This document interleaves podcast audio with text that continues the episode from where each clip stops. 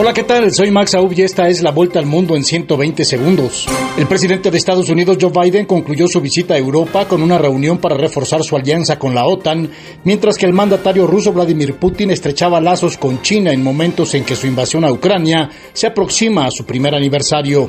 En vísperas del aniversario de la guerra de Ucrania, Vladimir Putin continuó elevando la tensión nuclear con Occidente al anunciar el despliegue de nuevos misiles intercontinentales hipersónicos con base en el mar, mientras mostraba la profundización de sus relaciones con China, que podría estar ofreciendo al Kremlin más ayuda en su guerra en Ucrania.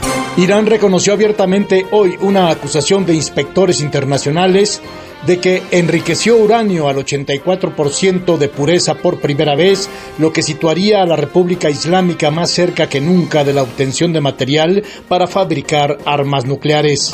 México y Colombia se sumaron a las iniciativas de Chile, Argentina y España de acoger como nacionales de esos países a todos o algunos de los más de 300 opositores nicaragüenses que en los últimos días han sido despojados de su nacionalidad y desterrados de su país.